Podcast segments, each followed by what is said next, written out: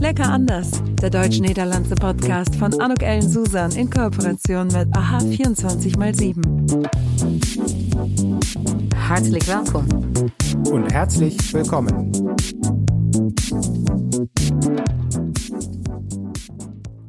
Und dann ein hartelijk welkom, ein herzliches Willkommen zu diesem Podcast von Lecker anders. Der Mann, der mit mir die erste Episode aufgenommen hat, ist heute wieder da. Bernd Stelter. Hartelijk welkom, Bernd. Super, dass du hier bist. Ja, hartelijk bedankt. Magst du dich für die, was ich mir nicht vorstellen kann, aber trotzdem, wenn es noch Leute geben sollte, die dich nicht kennen, kurz erzählen, wer du bist? Ja, mein Name ist Bernd Stelter. Ich bin werde dieses Jahr 60 Jahre alt. Äh, Ich bin von Beruf Kabarettist, Komiker, Autor, Liedermacher. Aber wenn man so aussieht wie ich, passt man eh nicht in eine Schublade. Ich habe also eigentlich habe ich zwei Jobs. Ich, ich schreibe Sachen und was ich geschrieben habe, stelle ich hinterher vor Kameras oder auf der Bühne dar. Das Doofe ist, im Moment sind die Bühnen alle geschlossen und deswegen ist das, steht das Schreiben jetzt im Vordergrund. Da hast du ja ein super Timing äh, dir schon äh, vorab überlegt, denn dein drittes Buch, also der dritte Seeland-Krimi, mehr Bücher schon geschrieben, aber dritte Ja. Seeland-Krimi ist rausgekommen. Und zwar Ja. Miese Spiel um schwarze Muscheln heißt es. Richtig. Ja, das war natürlich eine wunderbare Geschichte. Und zwar, ich habe damals äh, über das Niederlandse Büro für Tourismus und Convention ähm, hatte ich eine Veranstaltung bei der Buchmesse in Frankfurt. Und zwar ging es um Muscheln. Die Niederlande sollten das Partnerland der Buchmesse werden im Jahr drauf. Und deswegen hat man sich überlegt, machen wir eine schöne Veranstaltung. Da habe ich kennengelernt. Pim von Engelenburg, so ein, ein Muschel-Alleswisser aus Jerseke. Mario Kotaska kannte ich vorher schon, hat gekocht.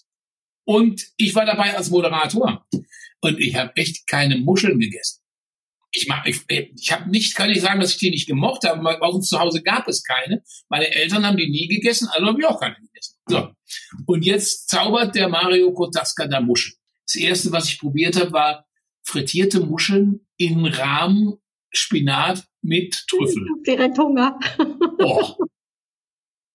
Und Dann hat er, dann hat er diese, diese, diese seeländischen Muscheln mal ein bisschen äh, variiert und zwar nicht nur Weißwein genommen, sondern ein Fünftel Pernod.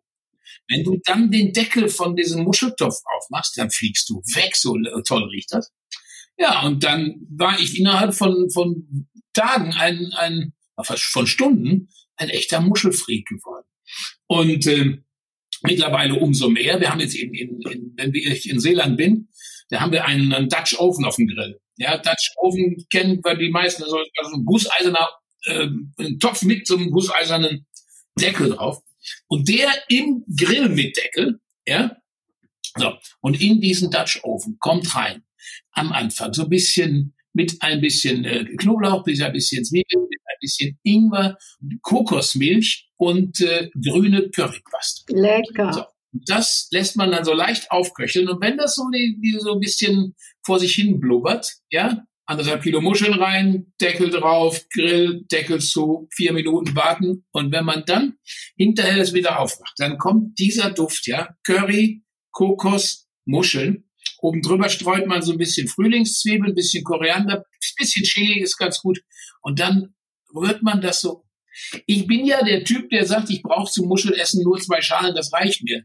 Nur bei dem Gericht, da brauche ich unbedingt einen Löffel. Weil ich lasse keinen Tropfen von dieser Soße übrig. Und isst du Pommes dazu oder Schwarzbrot oder ist das so gar nicht deins? äh? Also Pommes ist ja der Knaller, aber das mache ich wirklich nur im Restaurant. Okay. Im Restaurant gibt's bei uns Pommes dazu, weil das, ja, Muscheln und Pommes. Ja, weil Muscheln sind so gesund und haben so wenig Kalorien, das muss man ja irgendwie ausgleichen. Und ähm, aber aber so normalerweise esse ich da gar nichts zu. Ich esse da die- diese die, die Muscheln und dann vielleicht vielleicht eine Scheibe Brot dazu. Wir haben jetzt eine neue Tradition. Seit wirklich schon, ich glaube, zwölf Wochen essen wir jeden Freitag äh, Muscheln abends. Äh, und äh, total lecker. Also ich bin riesen, ich bin riesen Muschelfan. Aber äh, hat dich damals denn die Buchmesse und das Muschelessen schon auf die ersten Gedanken gebracht, was dein Krimi betrifft? Oder ähm, kam das dann auch etwas später? Ja, irgend, irgendwie hatte ich den Eindruck, weil der, der Pim van Engelenburg erzählte von Jerseke, und ich hatte den Eindruck, das wäre doch mal so eine Hintergrundgeschichte. Man, äh, man braucht ja für einen Krimi immer eine, eine Grundidee. Und dann bin ich nach Jerseke gefahren und das war so toll. Also so ein wunderbares Dörfchen, ist ein Dörfchen, 6.500 Einwohner, man nennt es ja das Muscheldorf Europas. Weil es gibt nur in Jerseke eine, eine Muschelauktionshalle. Und dann sind wir dahin und dann habe ich da gegessen, und zwar in diesem Restaurant de Branding.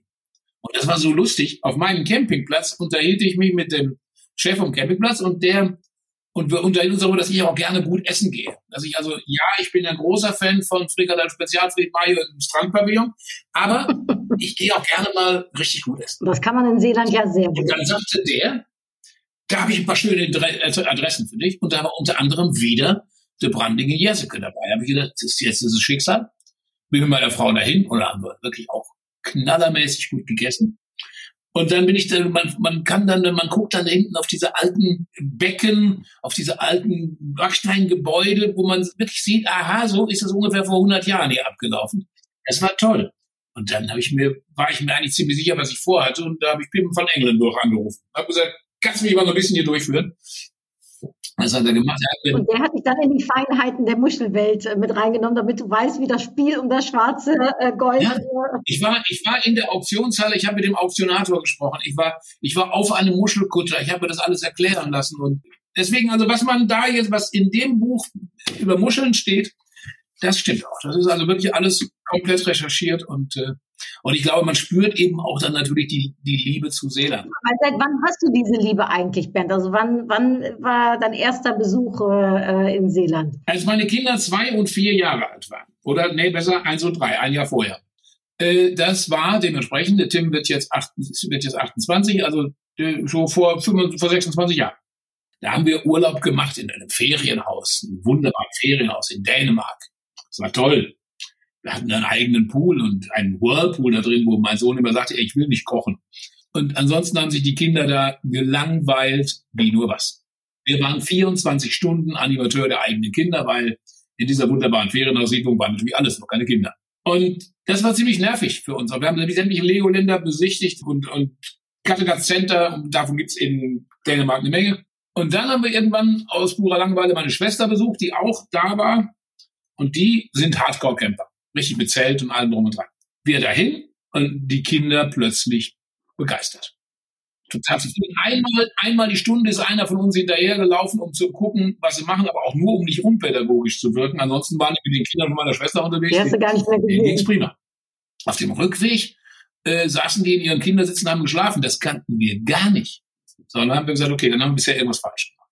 So. Und dann hatte mir die Cousine meiner, meiner, äh, meiner Frau sind wir in Domburg im Urlaub, wir hatten die mal besucht in irgendeinem Ferienhaus da.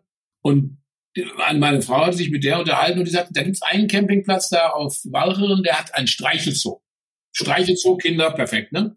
So, wir haben uns einen Wohnwagen gekauft. Ich wollte erst einen mieten, aber mieten konnte man nur die ganz kleinen. Und ich dachte, wenn meine Frau das erste Mal Camping macht und dann ist das so eine Knutschkugel von Wohnwagen, dann war das auch das letzte Mal Camping. Also haben wir einen gekauft. Und dann sind wir da hingefahren zu dem Campingplatz mit dem Streichelzug. Und äh, ja, und dann war ich in Seeland. Und wenn du da bist, wenn du da bist, dann, äh, dann macht das was mit dir. Es gibt so einige große Unterschiede zu allem anderen, was touristisch möglich ist. Die Häuser sind kleiner. Ja, es gibt keine Hochhäuser. Die Leute tun eine Menge dafür, dass das Ganze für touristisch perfekt erschlossen ist und die Infrastruktur stimmt, aber man sieht es nicht. Im Gegenteil, es gibt auch schöne Ecken mit, mittlerweile ja noch viel besser als vor 25 Jahren, die, die renaturiert sind, wo du plötzlich siehst, aha, ja.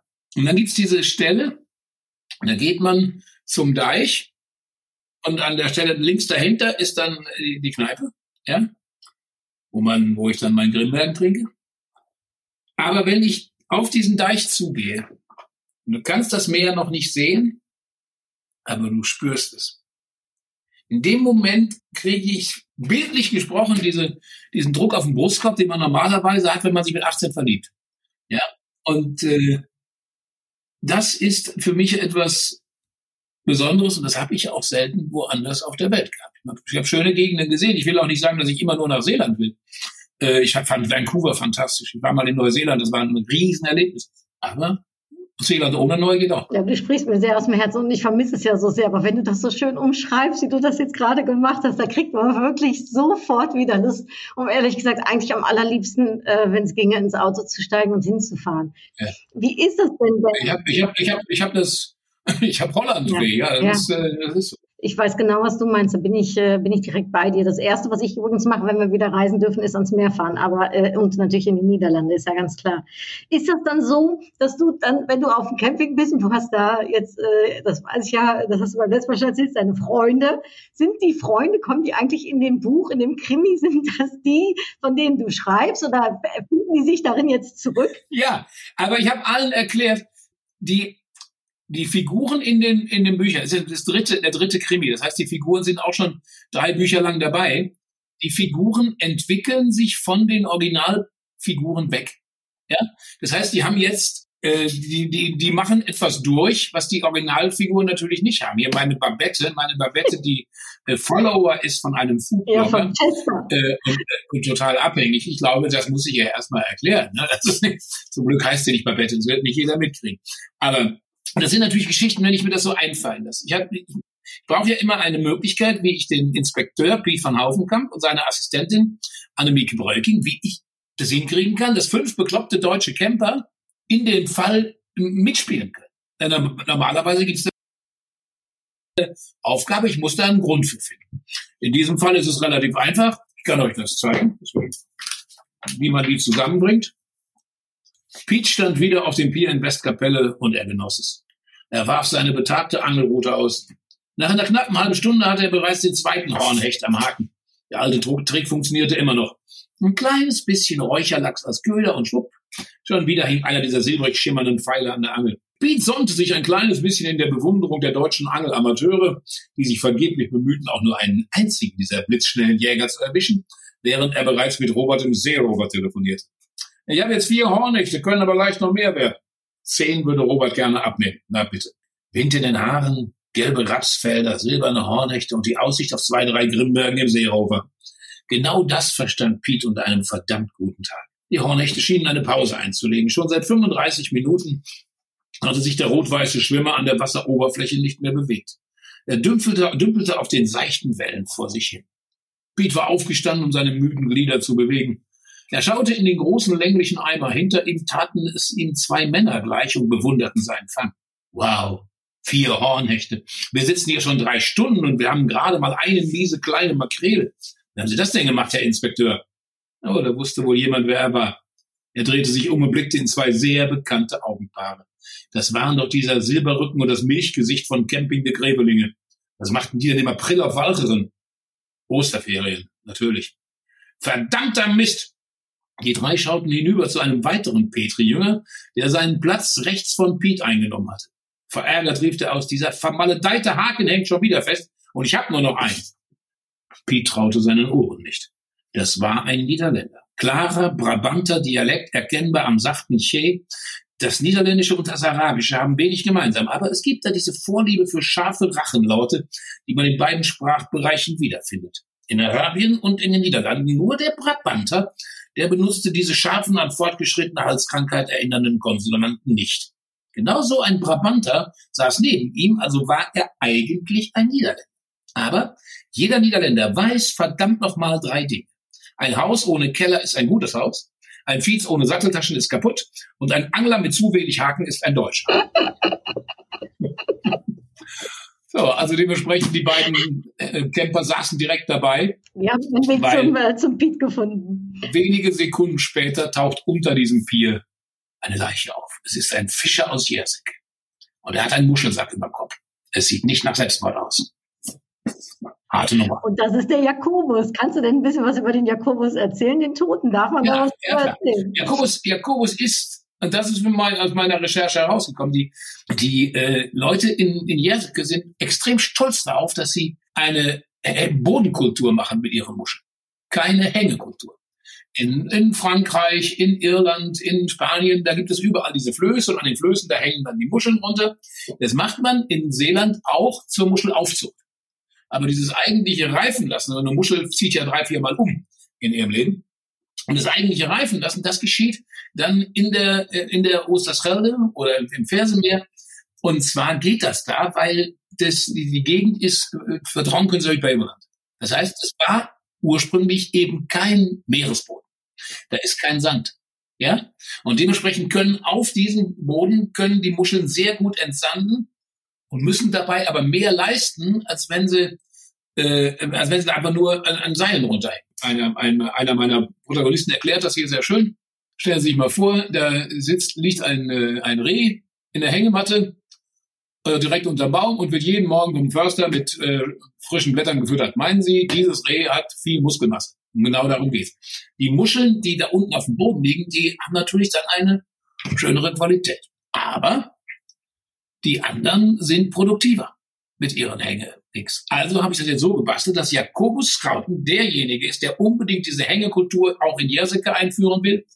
Und alle anderen wollen das eher nicht. Haben wir schon mal 64 Fischer mit Motiv kann nicht schaden. Da hast du ja schon mal direkt eine ganz große Auswahl. Wie, wie kommt man denn dann auf so einen Plot? Also wie, wie, wie überlegt man sich dann, wer ist es, wer ist es nicht, wer könnte es gewesen sein? Du musst dir das ja vorher, eigentlich musst du das Buch ja vorher schon im Kopf haben, oder nicht, bevor du ja, schreibst. Kannst, du kannst ein, ich habe ja auch andere Bücher geschrieben, da kannst du anfangen zu schreiben, dann sind die irgendwann fertig. Beim Krimi musst du wirklich vorher wissen, wer war es, vor allem wer war es auch nicht. Und warum sollen die Leute glauben, dass das trotzdem war? Ja, und äh, das muss man sich, das muss man sich da vorher überlegen. Also ich fand, ich gerade gerade diese Idee, äh, das Thema Muscheln zu nehmen, im Hinterkopf diese fantastischen Rezepte von Mario Kotaska und dann das Wissen über Pim van Engelenburg. Also das war natürlich so eine äh, schöne. Da hast ja auch, also ich meine, das klingt ja auch total spannend. Ich meine, ich durfte ja schon mal selbst auf dem Kutter sein und mir das alles anschauen und ansehen. Das ist ja eine, das ist eine Industrie für sich und das ist ja mega spannend auch abgesehen davon mega lecker. Also ich bin ja ein äh, Muschelbegeisterter. Aber ja, was du sagst, du hast schon ganz viele Stories natürlich an der Hand. Und dann überlegst du dir aber selbst nochmal weitere Stories und bringst dann so einen so Influencer, ich meine, das ist ja auch total gerade angesagt, bringst du so einen Influencer mit rein, diesen Chester. Ja, dieser, dieser Influencer, der ist, der ist eigentlich, das ist so mein, auch mein, meine Brücke zu den Campern wieder. Ja, einerseits haben die äh, haben die beiden äh, Camper, waren die dabei beim Angeln, als die Leiche gefunden wurde. Und dann äh, sehen Sie da diese, diese Zeitungsausschnitt mit dem Bild von diesem, von dieser Leiche und so. Und dann steht da die Dame, die, die große Followerin von dem Influencer und sagt, ja, den kenne ich, der ist da interviewt worden. So, und dann hast du natürlich beide Geschichten verwoben. Und ja, das macht Spaß. Übrigens, den Influencer einzukleiden, das hat mir, das ich, das, man hat ja so Nebenjobs. Im letzten Roman, das war also der erste hieß, der erste hieß der Tod an einer Anhängerkupplung, wo ich auch sehr viel war. Der zweite war der Killer kommt auf Leisten. Ja, mega, mega. Und, äh, und der dritte jetzt mieses Spiel um schwarze Muscheln. Und in dem zweiten, in der Killer kommt auf leisen Klompen, da war ich Innenarchitekt. Da habe ich der Dame, die da ums Leben kommt, erstmal ihr Hausboot eingerichtet. Das macht Spaß. Also kannst du, du entwirfst deine Tapete und, und, ein, ein, und den, den Lack für einen Schreibtisch und dann, dann habe ich ihr Bilder aufgehängt. Ne? Ich habe ihr Bilder aufgehängt und zwar habe ich mal moderne äh, Kunst Niederlande, moderne Fotografie Niederlande und ein paar schöne Sachen rausgesucht. Und dann habe ich der ein Bild ins Schlafzimmer und eins ins Wohnzimmer gehängt. Äh, eine Fotografie von Anton Cobain. Ja, und zwar äh, Mick Jagger einmal als äh, Einmal als äh, alte Frau, Bild ist eine Granate, und einmal unten so als, als Narr. Und, äh, und ich habe mir überlegt, wenn ich das Buch gut verkaufe, ne, weil das ist ja das war über Auflage, dann kaufe ich mir das Foto von Mick Jagger als alte Frau. Dann hat sich das Buch gut verkauft und dann musste ich aber leider, als ich mich erkundigt habe, was das Bild kostet, feststellen, äh, da hätte ich schon äh, verkaufen müssen wie Dan Brown. Und das äh, war dann nicht der Fall. Deswegen finde ich, dass Anton Kabain ein wunderbarer Fotograf ist und ich gucke mir seine Bilder ja. irgendwo an, aber ich selber kann es mir nicht leisten. Die Ausstellung, äh, ich habe sie gesehen, sowohl in Berlin als auch in Den Haag, wirklich äh, klasse. Der Anton Kabain ist ein, ein Mega-Fotograf. Fantastisch. Das ist ja aber toll, Bernd. Dann lernst, du lernst ja, also je nach Buch lernst du wieder Neues, also total äh, dazu. Bist du jetzt so eher dann ein Detailverliebter, der das dann super findet, sowas dann ausmacht, oder bist du mehr für die großen, äh, sage ich jetzt mal, mehr das Grobe äh, vielleicht äh, letztendlich. Oder muss beides sein? Nee, also ich bin, ich bin schon, ich bin schon so ein bisschen detailverliebt. Und vor allem, was mich, was ich möchte, ich möchte auch, es, das klingt jetzt ganz doof, ich möchte gut schreiben. Ja, ich möchte auch einen Ausdruck haben, der, der Spaß macht, der, der, der Spaß macht zu lesen. ich lese selber jede Menge und ich habe zwischendurch immer so Bücher, wo ich denke, auch Mensch, hätte man sich eigentlich mal einfach nur ein bisschen mehr Mühe geben können und es ein bisschen schöner, gepflegter zu formulieren. Und das ist mir, das ist mir sehr wichtig. Da keppel ich mich auch gerne mit der Lektorin, falls sie noch eine schönere Idee hat und so, dann mache ich dann auch sehr gern. Aber dieses Detailverliebte, wie gesagt, ich war Innenarchitekt im letzten Buch, in diesem Buch bin ich ja Herrenausstatter. Ja, ja, das hat ja gesagt, Chester. Mein Foodblogger Chester Bloomberg, der hat eigenwillige Kleidung. Also der trägt interessante Sachen. Der trägt Knickerbocker und äh, Tweetsackos äh, mit mit äh, rosaner Fliege und äh, ja, das war das war schon sehr witzig, diese Sachen sich einzufallen zu lassen, was der Mann alles tragen könnte. Lässt du dich dann inspirieren von jemandem, den du so im Hinterköpfchen hast? Ja, ja, ja, da habe ich jemanden im Hinterkopf. Ja. Das ist so ein, äh, das verrate ich jetzt auch nicht, wer das ist, aber ich kenne da, ich kenn da jemanden äh, aus, dem, aus der äh, Food-Branche, der da in, in mich inspiriert hat, ja. Dann, aber dann entwickelt sich das hinterher immer selber in eine, in eine eigene Richtung und äh, also ich muss sagen, in meinen Chester Bloomberg habe ich mich am Ende aber auch ein bisschen verliebt. Das war schon, das war schon, schon großartig. Schöne Type. Ja. Also ich kann nur jedem dann empfehlen, lest euch das Buch durch und überlegt euch mal, auf wen Chester vielleicht ähneln äh, könnte vom Aussehen her. Ja, das ist das große Fragezeichen. Hast du denn, hast du eine Lieblingsprotagonistin oder Protagonisten noch mit im Buch? Ja, ich, ich äh, also erstmal mache ich sie fast alle. Also ich finde, Pete ist schon, Pete ist ein super angenehmer Kerl. Ich, ich mag das, er kommt mit Frauen ja nicht gut klar. Er hat ja nicht so viel Glück bisher. Und äh, dann Annemieke, also deine Assistentin, die hat ja was mit Henk den Dracht. Das ist der Patholoanatom. Und, aber was die genau haben, das äh, steht noch nicht fest. No, kommt ja noch ein Buch. Ne? Und, äh, da, brauch, sagen, da braucht er noch ein viertes für. Ja, aber, und, aber das Schönste ist halt, äh, es gibt ja auch noch es gibt ja auch noch Juliana. Juliana ist die 94-jährige Vermieterin von Pete. Also Pete wohnt in äh, Middelburg an der, an der, an der Gracht. Und in die, das Haus von ihr heißt Greise Dolphin. Und da wohnt er für viel zu wenig Miete. Und, und abends, wenn so nach so einem getanen Tag, da geht er dann gerne mal nochmal runter zu ihr, zu seiner Vermieterin. Und sie trinkt dann immer einen äh, halbtrockenen Rheinwein und er zwei Flaschen Grolsch. Und dann äh, kriegen die beide so den Tag nochmal durch. Und das Schöne an der Juliana ist, die ist 94, aber in manchen, manchen ihrer Gedanken klar moderner als er. Und sie gibt ihm auch einige sehr schöne Tipps, die manchmal relevant sind, manchmal nicht, aber äh, die, da bin ich, bin ich sehr froh, dass ich diese, dass ich diese Frau erfunden habe. Total schöne Beziehung. Hast du sowas, Bernd, in deinem Leben? Gibt es jemanden, so eine Art Mentorin oder Mentor, dann älteren, äh, ich sag mal, Alters, wo du dich mit austauschst oder? Ist das wirklich fiktiv? Mein, mein alter Mentor war vor Jahren natürlich Rudi Carell.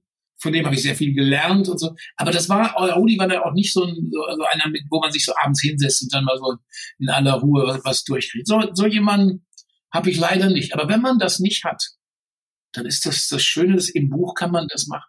Ich sage mal Lieder schreiben zum Beispiel. Ich schreibe gerne Lieder, weil man in drei Minuten eine Geschichte schreiben kann. Und, und, und andere Leute vertrauen der Sachen ihrem Tagebuch an. Ich schreibe ein Lied und verarbeite damit teilweise auch Geschichten. Als meine Eltern starben, das war äh, passierte sehr kurz hintereinander, weil mein, mein Vater starb und meine Mutter wollte dann augenblicklich nicht mehr leben. Weil das war für sie dann sinnlos. Und dann konnte ich ihr sagen, hallo, wir sind doch noch da. Dann hieß es nur, ach du.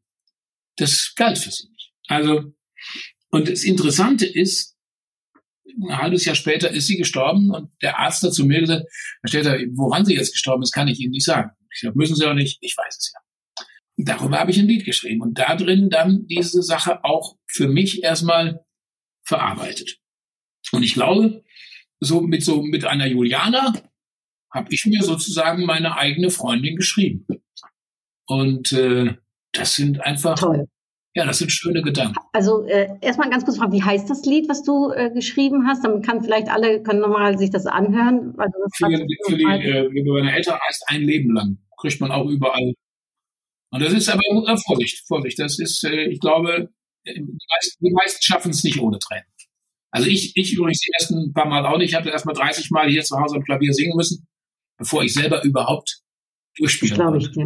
Mittlerweile kann ich's und Mittlerweile bin ich auch sehr froh, das getan zu haben. Ja, äh, das kann ich mir vorstellen. Jede Geschichte, die du erzählst oder die du schreibst, äh, ist ja auch eine wunderbare Erinnerung, kann ich mir vorstellen. Also Hast du immer schon gedacht, also als du jung warst, ne, Bernd, hast du da schon gedacht, ich werde mal Bücher schreiben, weil du warst ja wahrscheinlich erstmal auf der Bühne. Kommt das dann, wenn du so ein Wortkünstler ja auch bist, sowohl auf der, du bist ja ein Künstler mit Worten, ob du jetzt singst, ob du dein Programm machst oder ob du Bücher schreibst. Das ist ja eigentlich das, was dich ausmacht, nein, oder? Nein, nein, das ist, das ist, das hat, das war eine Entwicklung. Also den Gedanken, den Gedanken hatte ich am Anfang sicher nicht. Und äh, ich finde das auch sehr wichtig. Ich war früher, als ich im Karneval begonnen habe, war ich der Werbefachmann. Da gibt es heute noch Leute, die sagen, Mensch, das war toll damals so der Werbefachmann. Dann sage ich, ja, das ist schon wahr. Nur heute ginge das nicht mehr aus zwei Gründen. Erstens mal, es gibt keine vernünftige Werbung mehr. Und die ganze Werbung heute ist nur noch 20 Prozent auf alles. Ja. Und früher wurde noch Frau Sommer im grünen Kleid für Jakobs Dröhnung. Heute gibt es sowas alles nicht mehr. Einzige, einzige, einzige lustige Werbung, die es noch so gibt, ist Ingrid für Indeed. Da, da, so, aber überleg mal, früher war fast jede Werbung so. Das geht nicht mehr, aber abgesehen davon, ich bin auch nicht mehr so. Warst du denn Werbefachmann, äh, Bernd, vom Beruf her? Nee, nee, nee, das war so meine, meine Type. Ich habe also Parodien, okay. Parodien über Werbung gemacht. Und äh, ich hatte VWL studiert und das pünktlich abgebrochen. und äh, ich glaube, das Besondere dabei ist, dass ich mich eigentlich nie, dass ich nie stehen geblieben bin. Wie gesagt, ich habe mich da als auf der Bühne paar Mal neu erfunden vor, vor, 20, vor 21 Jahren habe ich meine erste Kabaretttournee gemacht, dann wurde alles anders. Äh, ich glaube, ich könnte auch heute Lieder wie Ich habe drei Haare auf der Brust, ich bin ein Bär, so nicht mehr schreiben. So diese, diesen Hang zum äh, Hanebüchen Blödsinn, den ich gerne hätte. Das gebe ich offen zu. Also ich würde das gerne machen. Aber das ist, das geht nicht mehr. Und das ist eben halt so, dann, dann ist man halt älter geworden. Ich werde dieses Jahr 60 und äh, da hat man andere Gedanken aber auch eine Menge Gedanken, die man mit 40 nicht hatte und das ist sehr gut so. Ja, ich weiß sehr genau, was ich noch machen möchte. Äh, jetzt, wenn man mal optimistisch ist, im, im, im dritten Drittel meines Lebens und und ich, das macht mir das macht mir sehr viel Spaß. Und das, was ich machen möchte, ist hat eine Grundbedingung. Das ist, man muss beweglich bleiben. Und das beweglich bleiben bezieht sich auf körperlich und geistig. Körperlich, dafür gehe ich meine 10.000 Schritte jeden Tag. Dafür freue ich mich wieder auf Holland, wenn wir am Strand längs laufen, machen die 10.000 Schritte viel mehr Spaß. Und, und bei dem schönen Wetter wie ja, jetzt herrlich. gerade. Und, äh, und, und, und, und ähm, geistig, intellektuell beweglich bleiben, dafür schreibe ich und dafür lese ich. Ich, ich lese, ich lese privat? sehr viel. Im Moment lese ich gerade von äh, Elke Heidenreich, Männer in Kamelhamänteln. Was sind das für wunderschöne Geschichten? Oder oder vor der Gesang der Flusskrebse oder, oder die, die, der Walfisch und das Ende der Welt. Und solche Sachen lese ich permanent und ich glaube, das hält dich dann auch äh, geistig beweglich. Das voraus. Ja, ich bin ja sehr dankbar äh, zu meinem Buch, was du geschrieben hast. Hast du ja das Vorwort geschrieben. Äh, und das hat natürlich auch mit viel Spaß beim Lesen. Man fühlt sich einige Male sehr ertappt bei deinem Buch. Und ich finde, es richtet auf eine ganz feine, pointierte Art und Weise die, äh, die Augen auf die, die, die kleinen kleinen lustigen Unterschiede zwischen Deutschen und, äh, und Holländern. Ich finde, ich, ich sehe die auch sehr deutlich. Ich bin zum Beispiel als, als Deutscher denke ich immer, warum können wir nicht verdammt nochmal so kinderlieb sein wie die Holländer? Das ärgert mich sehr. Und äh, was fällt dir da besonders auf am Kinderlieben? Ich sage jetzt mal äh, in den Niederlanden. In Restaurants, in, wenn man mit dem Kind in ein Restaurant in den Niederlanden, da sieht man den Wirt an, der freut sich. Und in Deutschland sieht man den Wirt an, der möchte eigentlich sagen, ach, können Sie woanders hingehen. So, und das ist ein, äh, ja, ich finde, das ist, und ich, ich war, meine, äh, meine Urlaube waren ja lange Zeit immer mit Kindern. Das war ein bisschen das, auch das, äh, der Anfang dieser Art von Urlauben. Und jetzt mittlerweile ist es das Tollste. Wir haben jetzt, jetzt habe ich so ein, äh, so ein Chalettchen, also ein, äh, so ein Mobilraum, ja, auf einem Campingplatz weiterhin, aber ich sage mal Seniorencamping, ne? Also schon mit Zentralheizung und einem vernünftigen Bett. Und, und aber die, die Kinder sind nicht, die Kinder sind nicht mehr regelmäßig da, aber sie kommen da immer hin. Ja, und es gibt immer wieder irgendwelche Tage, wo wir da zusammen sind. Meine Schwester hat sich, hat sich ein Chalet auf dem gleichen Platz besorgt, weil sonst würden wir uns nie sehen. Aber so Immer, das ist eine sehr, sehr schöne. Ja, wer weiß, Bernd, äh, wenn du Opa wirst, da kannst du wieder äh, mit den Kleinkindern äh, zumindest. ja, wir haben ja, wir haben ja jetzt schon einen Enkelhund, ja, einen Enkelhund sozusagen zum Üben. Äh, also meine, meine Tochter hat einen Hund, der Hund heißt Loki. Loki ist der Bruder von Thor und der Gott des Schabernacks. Und wenn man den Hund kennt, dann weiß man, warum er so heißt. Und äh, ja, da kann ich schon mal ein bisschen dabei üben und äh, sehr schön. Und wenn ich oben bin, freue ich mich tot. Sag mal, Bernd, du sagst, ne, ein bisschen Bewegung muss drin bleiben. Das heißt, es kommt auch noch ein viertes Buch äh, von dir. Ist das schon in deinem Kopf äh, gereift? Weil äh, sagst du jetzt, ja. ach komm, äh, mit der Zeit, in der wir gerade leben, äh, nutze ich die Zeit und äh, fange schon mal an, am vierten Buch zu schreiben? Ja, ich hab, bin, bei, bin an Buch vier und fünf. Und fünf sogar auch noch. Ja, das ist einfach, ich habe zwei verschiedene Ideen. Also eigentlich, ich schreibe eins, aber zwei verschiedene Ideen und die äh, werde ich wohl auch wahrscheinlich beide umsetzen. Und äh, kannst du denn was Kleines verraten? Also so, ja, für die, die das jetzt nicht sehen, du hast äh, auf jeden Fall ein Seeland, äh, du hast gerade ein Seeland-Magazin in der Hand. Ja, das war das Seeland-Magazin und da habe ich, äh, hab ich eine Inspiration gefunden. Und äh, das mhm. übrigens mal, ich habe da hinten, da hinten, find, im Seeland-Magazin finde ich hinten immer meine Restaurants. Das ist prima. Die beschreiben immer schöne Restaurants und ich probiere die alle aus. Ja, dann hau doch noch, mal, hau doch mal einen Restaurant-Tipp raus für alle, die, die uns zuhören. Sobald wir wieder essen dürfen und nach Seeland dürfen. Ein Restaurant-Tipp, äh, Restaurant-Tipp. Mir liebste, mir liebste in Wohlfahrtsteig ist mein, äh, mein Restaurant-Tipp und äh, Katze Fair in Wilhelmina Dorf. Das sind beides sehr, sehr schöne Restaurants, wo ich schon ein, im Katze Fair in, äh, in Wilhelmina Dorf habe ich Silberhochzeit gefeiert. Und wenn man jetzt denkt, wie? So viele Leute in so einem teuren Restaurant. Nein, ich habe die Silberhauser mit meiner Frau alleine. Oh. War geil. Ja, hoffentlich feierst du deinen 60. Geburtstag nicht alleine. Das ist natürlich die Frage, ne? was, ja. was man machen ja, darf. Ist, ja? ist am 19. April die Wahrscheinlichkeit, dass ich ihn alleine feiere, die ist vor allem relativ groß. Ich drücke dir die Däumchen, Herr Mann, sonst müsstest du es auf jeden Fall nachfeiern, weil 60, ich meine, die Zahl nehme ich dir jetzt eh nicht ab, äh, ganz ehrlich, da hast du dich ja jung gehalten. Aber ähm, die Zeiten im Moment sind natürlich ein bisschen anders als anders, nicht immer lecker anders. Aber ähm, was das lecker anders betrifft, gibt es eine Tradition in diesem Podcast. Und das ist, dass ich am Ende, das haben wir zwei schon mal gemacht, aber ich werde es einfach noch mal gerne mit dir durchführen, ein kurzes Entweder-Oder-Spielchen zum Abschluss machen. Ja. Bist du einverstanden und ready? Ja, natürlich, klar. Okay, dann fangen wir an. Also, Fahrrad oder Auto? Äh, Fahrrad. Äh, E-Bike dann oder Rennrad? Was ist so eher dein? E-Bike. Gazelle Grenoble E-Bike. Und äh, wie sieht's aus? Wurst oder Käse? Wurst. Bierchen oder Geneva? Äh, Bierchen.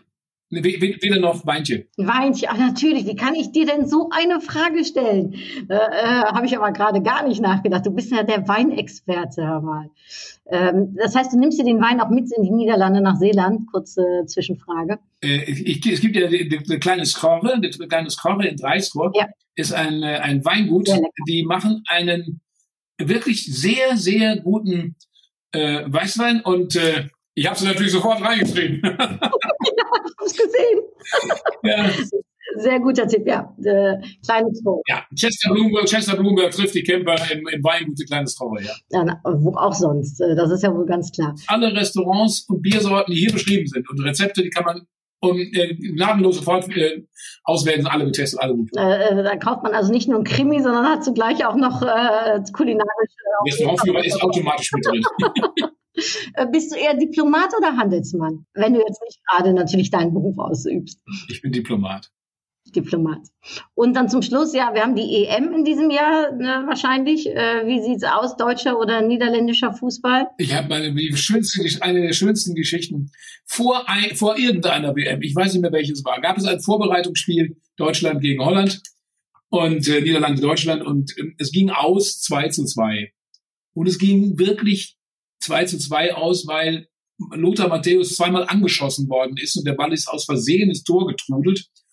Und die Niederländer haben aus ihren 44 Torchancen nur zwei Tore gemacht.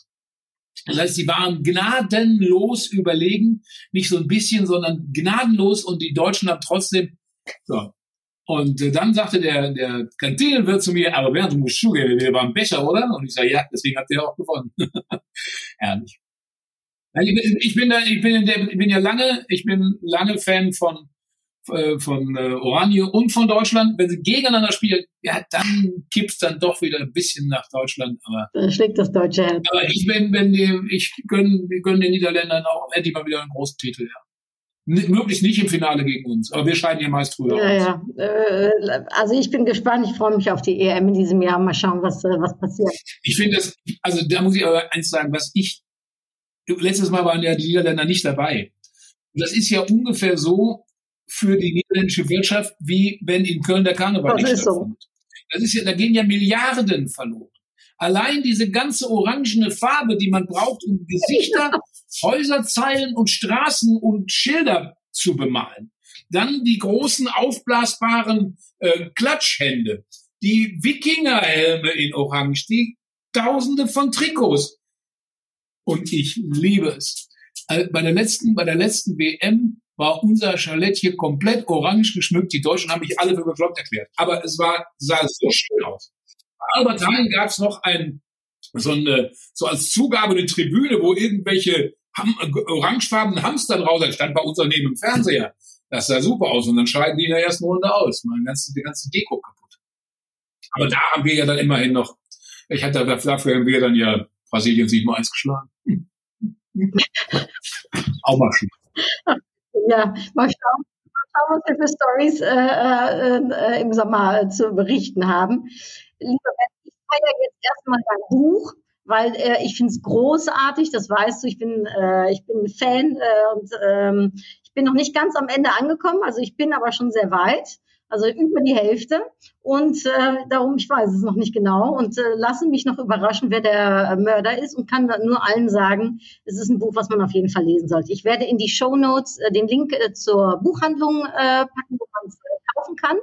Und ähm, ja, ganz viel Lesefreude wünsche ich allen, die uns zuhören. Und dir, lieber Bernd, danke ich dir für die Zeit, die du dir genommen hast und für das schöne Gespräch, was wir wieder hatten. Du passt einfach in das lecker äh, anders Podcast-Format, äh, einfach richtig lecker anders rein.